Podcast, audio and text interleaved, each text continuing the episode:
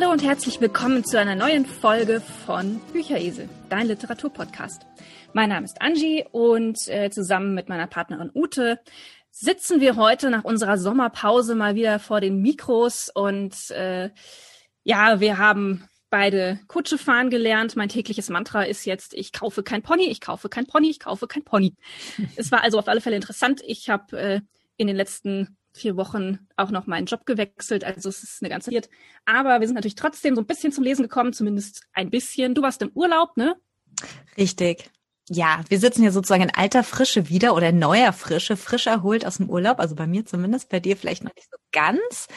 Wobei zumindest eine sehr turbulente, schwierige Phase in deinem Leben ja auch zu Ende gegangen ist. Insofern glaube ich, hast du jetzt vielleicht auch ein bisschen mehr Ruhe vielleicht im Leben zum Lesen, vielleicht? Ich hoffe, vielleicht.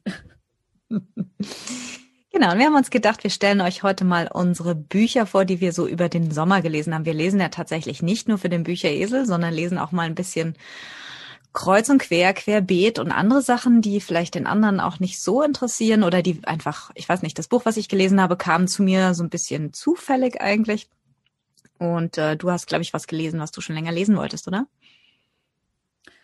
Äh, ich habe, ich habe ein Buch gelesen, das habe ich im Teneriffa-Urlaub Ende letzten Jahres aus dem Bücherschrank am Strand gezogen. ähm, und zwar ist das von Simon Beckett, Die ewigen Toten. Das ist ja so ein Krimi-Autor, den ich gelegentlich ganz gerne mal lese. Also da geht es um so einen Forensiker und ich glaube, ich hatte das schon mal erwähnt in irgendeiner Folge, ähm, der sich halt mit ähm, Zersetzungsprozessen bei Leichen beschäftigt. Und da geht's dann um Insektenbesiedlung und solche Sachen. Das ist ganz spannend. Also ist sicher nicht jedermanns Sache, aber ich ticke ja durchaus so ein bisschen in die Richtung. Und ähm, ja, insofern hat das zwischendrin mal so ganz gut reingepasst. Ist jetzt relativ seichte Unterhaltung, ähm, ohne große Metaebene. Wir hatten das eben schon vor kurzem Vorgespräch. Manchmal brauche ich das, ja, so etwas, was ich so in zwei, drei Tagen einfach ähm, durch, durchsuchten kann. Durchsuchten ist übrigens ein neues Wort, das ich auf Facebook gelernt habe. Ja, ähm, ich hasse es eigentlich, weiß auch nicht, warum ich das gerade verwendet habe. Ähm, Genau. Sehr interessantes Wort. Ja, definitiv. Es gefällt mir auch irgendwie gar nicht. Aber es passt. Es passt aber sehr gut in dem äh, Verhältnis, finde ich, ähm, weil man durchaus Bücher durchsuchten kann. Das stimmt schon. Ähm, wir haben ja so eine gewisse Büchersucht. Also es kann ja, es ist gewöhnungsbedürftig, aber ich vermute mal jetzt, wo wir es erwähnt haben, das wird wahrscheinlich unser neues Lieblingswort. Schauen wir mal. Das geht man mal sehr schnell. Das ist leider das Problem. Aber du hast was Seichtes, ich habe was etwas mir ein bisschen was tiefer gehendes vielleicht. Ich habe mir ähm, die äh, die Giftholzbibel rausgesucht von äh, Barbara Kingsolver und zwar bin ich dazu auch etwas interessanterweise, äh, also ich habe so ein Poster, 100 Bücher, die man gelesen haben sollte. Du hast das auch. Mhm. Das habe ich dir nämlich geschenkt. Mhm. Und ab und zu, wenn ich mal wieder lange nichts aus von diesem Poster gelesen habe, das sind viele Klassiker, wobei ich mir es gefällt die die Auswahl eigentlich ganz gut. Das ist sehr sehr unterschiedlich. Also Harry Potter steht glaube ich auch mit drauf, was von Stephen King steht mit drauf. Also nicht nur so furchtbar schwere alte Klassiker. Und wenn ich dann mal lange davon nichts gelesen habe, dann gucke ich mal drauf und schaue, was ich mir vielleicht mal wieder organisieren oder besorgen könnte, dass ich mal wieder so ein Feld frei rubbeln darf. Und da stand eben die Giftholzbibel mit drauf. Und dann habe ich mal nachgeschaut und recherchiert. Der Titel hätte mich überhaupt nicht angesprungen. Und das Bild glaube ich auch nicht. Also der, der Titel, die, der, ähm, der Umschlag. Aber ich fand das ganz interessant. Es geht nämlich um eine Familie von äh, Miss oder um eine Missionarsfamilie, ein, also ein Baptistenprediger, der in den also Ende der 50er, 1959 mit seiner Familie in den Kongo als Missionar geht. Und es ist halt die Geschichte der Familie im Kongo und ein bisschen die Geschichte des Landes selber. dass der wird, der Kongo wird ja oder wurde 1960 unabhängig und die ganzen Verwicklungen um diese Unabhängigkeit und in den frühen Jahren der Unabhängigkeit. Und das finde ich immer spannend, wenn so ein, so ein Buch einem auch gleichzeitig ein bisschen was geschichtlich sozusagen erzählt. Also ich fand das Thema sehr interessant und das Buch war wirklich ganz toll. Also insofern passt das, glaube ich, ganz gut. Fang doch mal an, Angie, und erzähl uns mal ein bisschen mehr über deinen Krimi. Ja, also die Hauptfigur ist ähm, ein Forensiker, der halt immer dann von der Polizei sozusagen als externer Auftragnehmer hinzugezogen wird, wenn so eine Leiche nicht auf herkömmliche Weise verwest, beziehungsweise wenn man halt nicht die klassischen Methoden anwenden kann, um den Todeszeitpunkt zu bestimmen, die Todesart und so weiter. Und der hat also diesmal mit einer Leiche zu tun, die teilweise mumifiziert ist, glaube ich. Also die wird gefunden in einem alten, vergammelten Krankenhaus, das also seit Jahren leer steht und es soll abgerissen werden. Ein Riesenkomplex und ähm, bei, also vor einem Abriss werden also die Räume wohl begangen und kontrolliert, dass da also niemand mehr drin ist. Und auf dem Dachboden oder auf einem der Dachböden findet man also eine in eine Plastikplane eingewickelte Leiche. Und die ist also ähm, quasi getrocknet, mumifiziert und es lässt sich also nicht mehr feststellen, wann die, ähm, also wann die Person gestorben ist und so weiter. Und man zieht also diesen Forensiker hinzu. Und während also diese Leiche dort vor Ort noch begutachtet wird, bricht einer der Polizeibeamten durch die durch den Boden und landet also in einem darunterliegenden Raum, wo man auf Krankenhausbetten weitere Leichen entdeckt. Und es ist erstmal wahnsinnig schwierig, diesen Raum überhaupt zu finden, weil dieses ganze Gemäuer wahnsinnig unübersichtlich ist. Und ähm, also es ist so, ich war neulich selbst in so einem m, alten, verfallenden Gebäude drin und ich kann also sagen, man kann sich das eigentlich so gar nicht vorstellen, wenn man dann, wenn man in sowas noch nie rumgelaufen ist. Aber ich kann sagen, wenn da mal ähm, Fenster vernagelt sind und Decken teilweise eingestürzt sind, dann wird das relativ schnell sehr, sehr unübersichtlich und man fängt an, die Orientierung zu verlieren und kann, und kann nicht genau sagen ähm, in seiner Vorstellung, wo man sich genau befindet und wo jetzt ein weiterer Raum sein müsste. Und das ist also etwas, was dort passiert. Man kann also erstmal diesen Raum nicht finden von außen und der Polizeibeamte liegt also schwer verletzt da drin zwischen den Leichen und äh, verzweifelt versucht man also den Zugang zu diesem Raum zu finden und man stellt also irgendwann fest, ähm, es gibt gar keine Tür, sondern dieses Ding ist quasi zugemauert worden. Und das ist also der Auftakt zu einem ganz, ganz interessanten Fall, äh, wo man also erstmal herauszufinden versucht, wer sind jetzt eigentlich die Leute, die da gestorben sind und warum sind die gestorben und vor allem, warum sind die äh, fixiert auf Krankenhausbetten und eingemauert worden. Ähm, ist also eine ganz interessante Geschichte und natürlich wie ähm, alle Krimis von Simon Beckett ziemlich morbide und hat mir also wahnsinnig gut gefallen und ich musste dran denken, als ich da wie gesagt neulich in diesem alten verfallenen Gemäuer rumgestiefelt bin und äh, ja war also ist kann ich nur empfehlen ist wirklich Simon Beckett ist einer meiner bevorzugten Autoren, wenn ich wenn es mich mal wieder nach einem Krimi gelüstet. Okay, klingt in jedem Fall spannend. Jetzt kann ich mir auch vorstellen, warum du dich allein in diesem Gemäuer nicht so wohl gefühlt hast. ja, ja, ich habe gesagt, so fangen Horrorfilme an. Ja? Also ist, alleine in sowas reinzugehen, ist keine gute Idee. Ich äh, kann nur empfehlen, solltet ihr sowas vorhaben, ähm, dann bitte mindestens zu zweit sein. Mhm. Ja, und vielleicht keinen Krimi vorher gelesen haben. Oder keinen von Simon Beckett. Das hatte mir wahrscheinlich auch ähm, das Gruseln gegeben. Also ich, das ist wahrscheinlich einer der Gründe, warum ich nicht so viele Krimis lese. Ich glaube, da gruselt's mich dann immer noch mehr. Naja.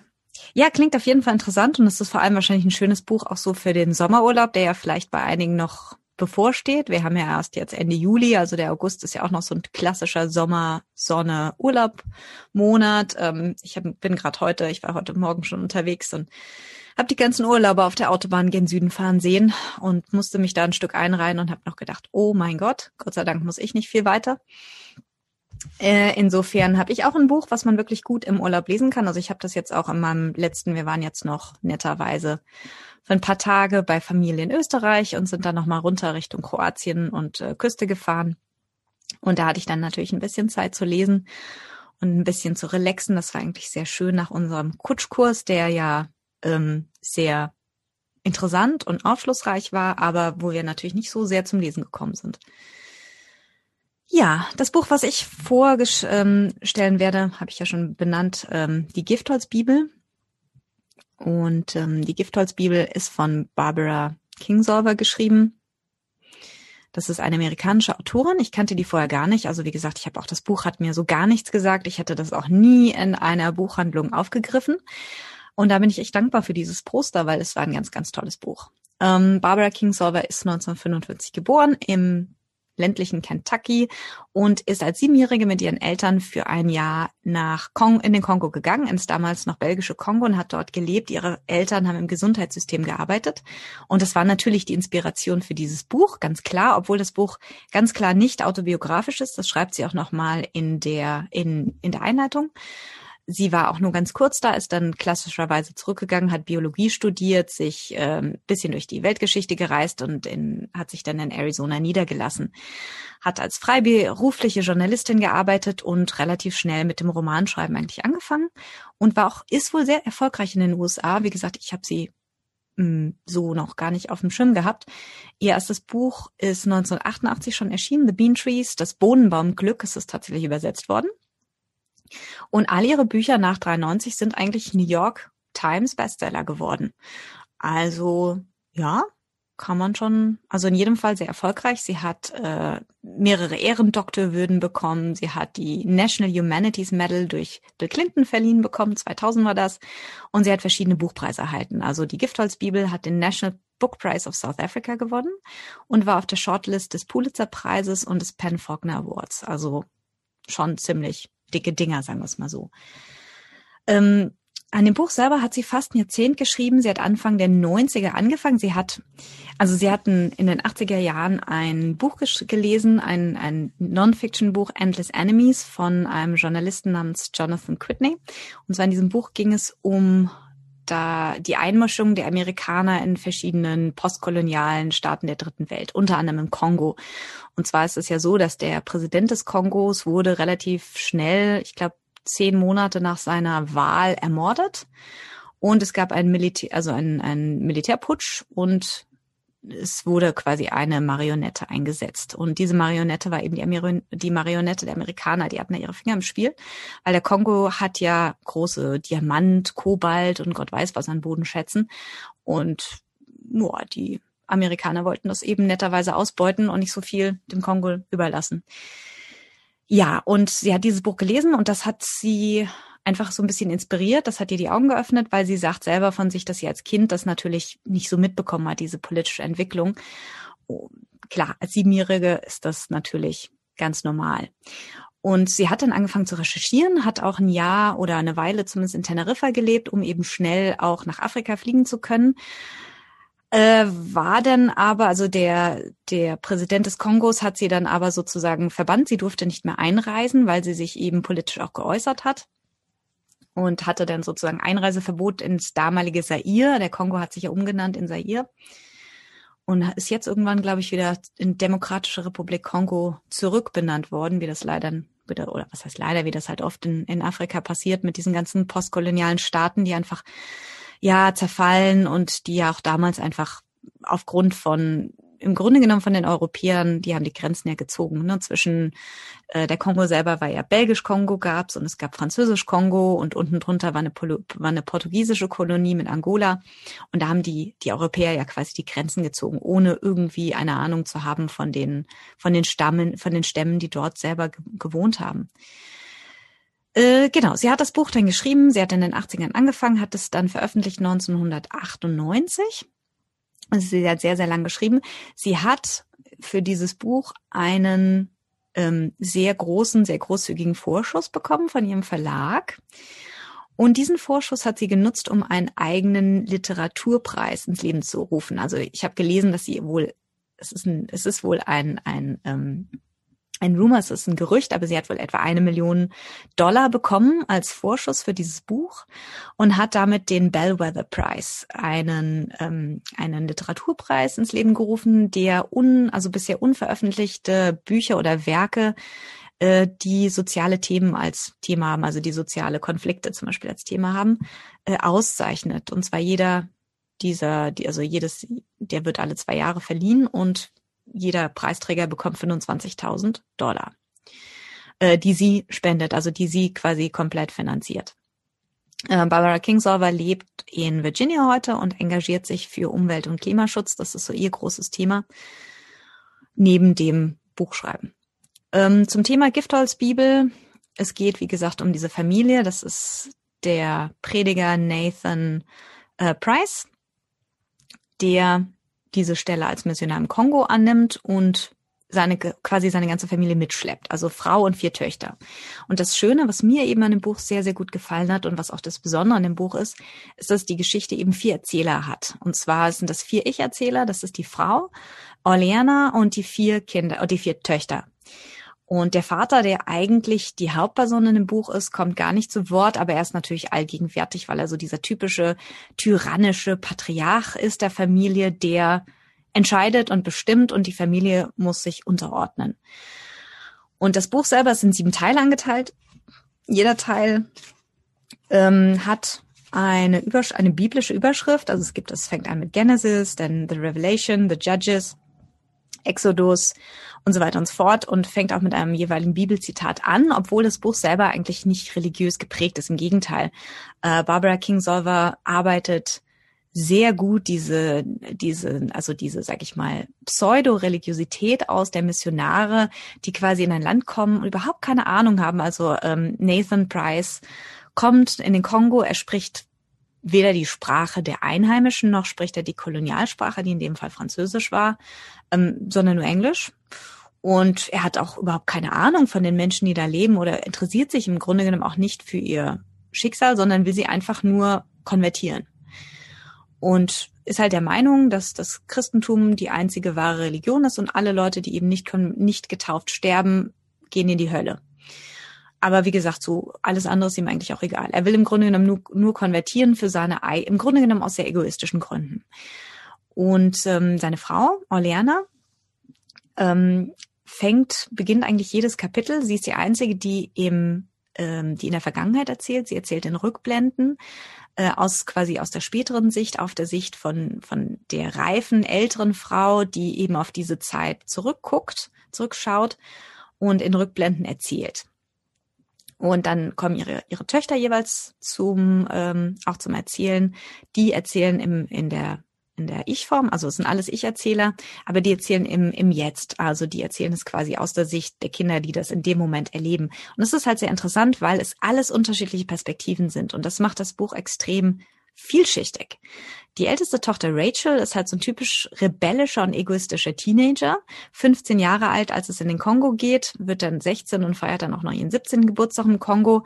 Und die will eigentlich nur auf Partys und Bälle und hat so überhaupt keinen Bock auf den Kongo. Und ähm, so kommt es halt auch rüber. Sie, sie, sie hat so einen Stil, sie benutzt immer wieder Wörter irgendwie komplett aus dem falschen Kontext. Sie ist nicht so die, die gebildetste, sie ist eher so dieser typische amerikanische Teenager.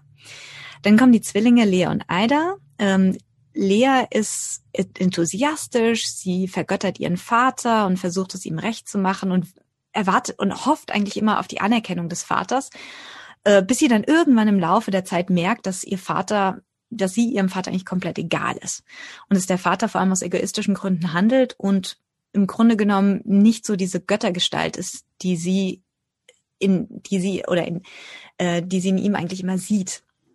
Und das ist für sie eigentlich ziemlich schlimm. Also sie ähm, oder sie wächst, sagen wir mal so, sie wacht eigentlich irgendwann auf und wird dann quasi erwachsen, als sie merkt, okay, ihr Vater ist eigentlich nicht so dieser Superheld, den sie eigentlich, was sie immer gedacht hätte.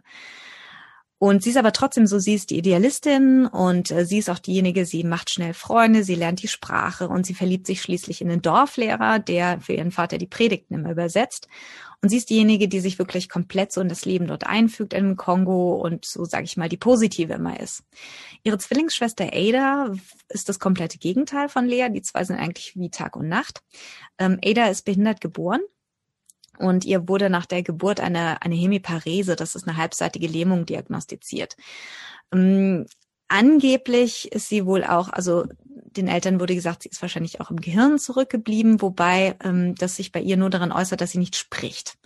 Das ist allerdings eher ein Nicht-Wollen als ein Nicht-Können, weil Ada ist eigentlich, also so wie sie, wie sie schreibt, ist sie eigentlich ziemlich intelligent.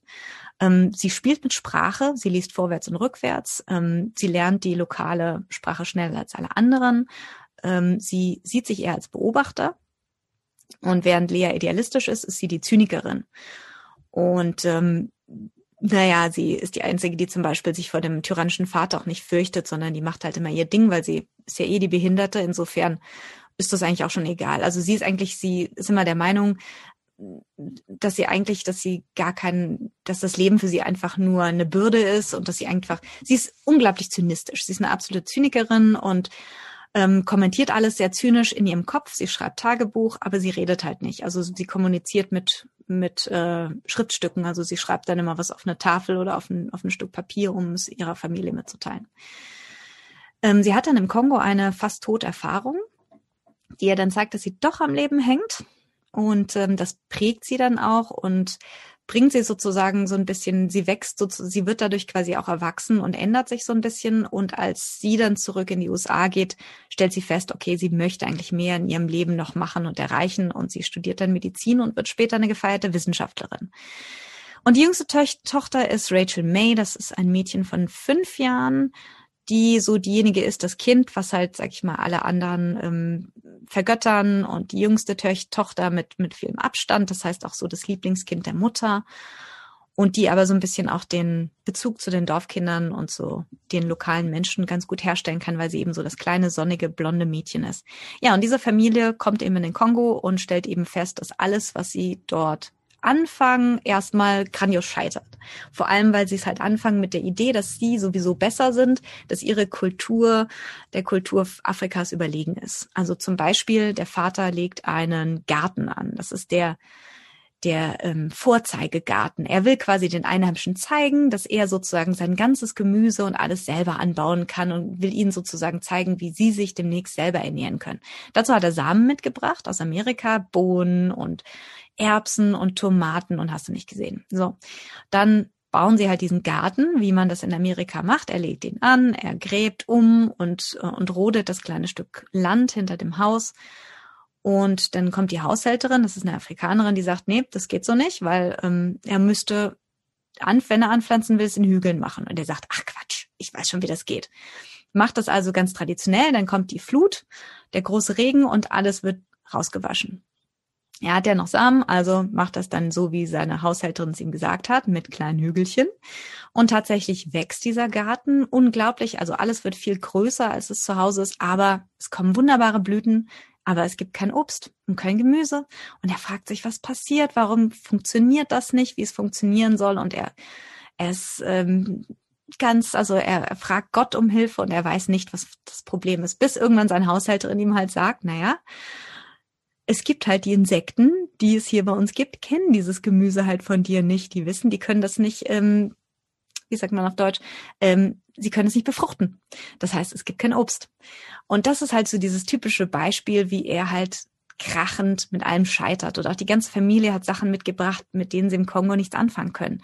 Sie lernen halt so auf die harte Tour Stück um Stück, dass sie sich komplett umstellen müssen in diesem Land, weil einfach alles anders ist. Und das Ganze führt natürlich irgendwann zu großen Katastrophe, weil ähm, der Kongo wird dann unabhängig, ein halbes Jahr später. Und der Familie wird gesagt von dieser Missionarsorganisation, sie sollen doch bitte in die USA zurückkehren, weil sie wissen nicht, wie es jetzt in der Unabhängigkeit wird. Es kann sein, dass die die schwarze Bevölkerung sich gegen die Weißen richtet und dass sie, die wollen sie dann vielleicht auch nicht mehr haben, weil sie sagen einfach, wir können für die Sicherheit nicht mehr garantieren. Weil die Belgier haben den Kongo ja über ja, über ein Jahrhundert im Grunde genommen auf die schlimmste Art und Weise, die man sich vorstellen kann, ausgenutzt. Also die Menschen wirklich als Sklaven betrachtet. Die mussten auf den, auf den Gummiplantagen schaffen, ähm, also arbeiten, bis sie umgefallen sind. Und wenn die die Quoten nicht erfüllt haben, die Männer, dann hat man denen die Hände abgehackt. Ne? Oder die Frauen äh, vergewaltigt oder die Hütten verbrannt. Also die Belgier waren richtig, richtig übel im Kongo. Das war somit die schlimmste, eine der schlimmsten Zeiten oder eine der schlimmsten Gegenden, ähm, also kolonialen äh, Gegenden in Afrika oder auf der ganzen Welt, könnte man fast sagen. Ähm, das war der damals der, der König Leopold II., äh, der den Kongo quasi als Freistaat Kongo, als Privatkolonie betrieben hat. Und irgendwann war der belgische Staat so dermaßen, ähm, wie sagt man, also die haben sich so dermaßen geschämt für ihren König, dass sie sozusagen ihn enteignet haben, also die Kolonie dann in Staatsbesitz äh, umgeschrieben haben und ihn dann sozusagen, ihm da sozusagen ein bisschen gebremst haben, aber das war natürlich trotzdem absolut ein ausbeuterisches Regime. Die Belgier haben weder Straßen gebaut, noch haben sie irgendwelche Gleise gelegt, sie haben das Land einfach nur ausgebeutet.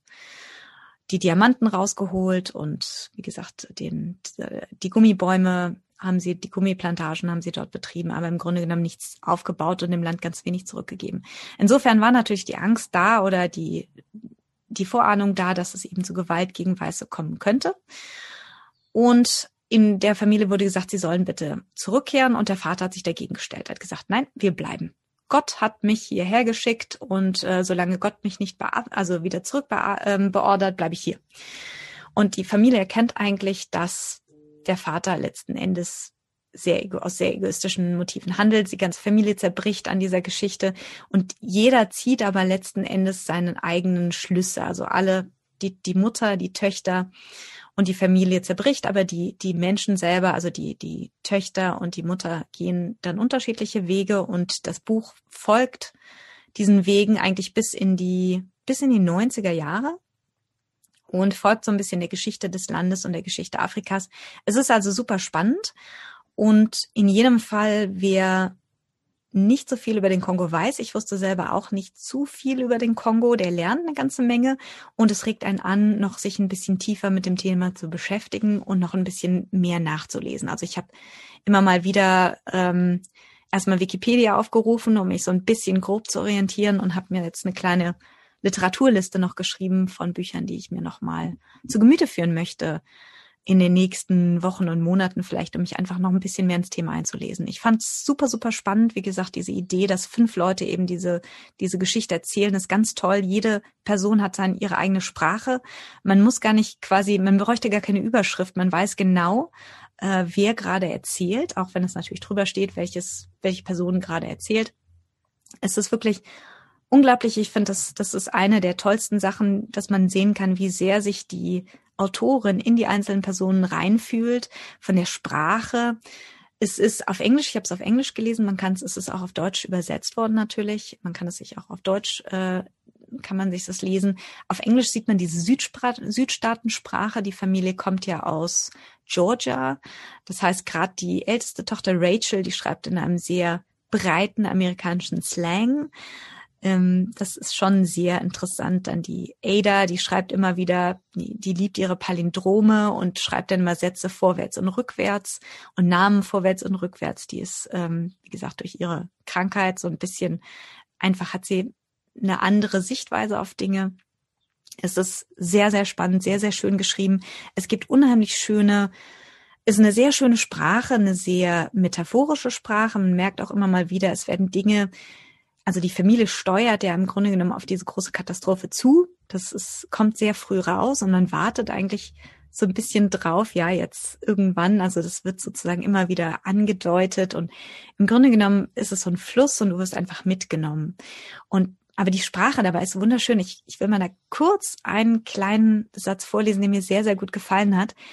Ähm, das schreibt die Mutter ziemlich am Anfang. Und zwar geht es immer wieder so ein bisschen um das Thema Schuld in dem Buch, weil sich die Mutter an den Ereignissen natürlich auch die Schuld gibt, weil sie dem Vater eben nie, sie hat sich immer untergeordnet und sie hat nie, ähm, obwohl sie gemerkt hat, dass die Familie ins, ins Verderben steuert, hat sie da nie genug gegengesteuert und sie gibt sich daran eben die Schuld.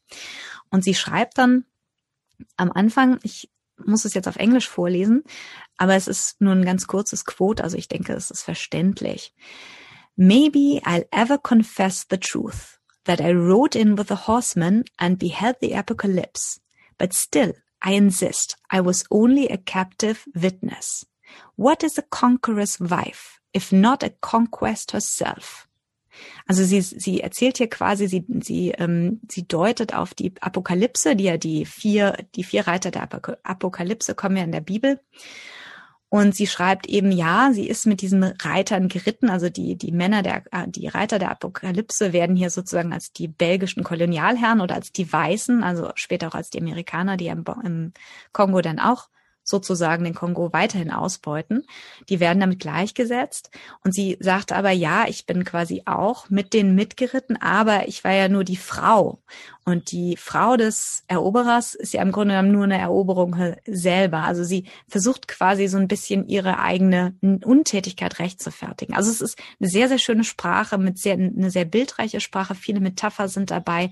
Und sie schaffen es eigentlich, diese Atmosphäre im Kongo selber einzufangen, wie man, wie dieses Land einfach immer auf den, die Regenzeit hat und die Trockenzeit und die, den Dschungel und die und den Fluss und mit den Krokodilen und den Schlangen und den einmal kommen die Wanderameisen vorbei und solche Geschichten und das ist wirklich wunderbar. Also man fühlt sich wirklich in, in, in den Kongo hineinversetzt und das war das, was mir in diesem Buch so unglaublich gut gefallen hat und ich habe es verschlungen.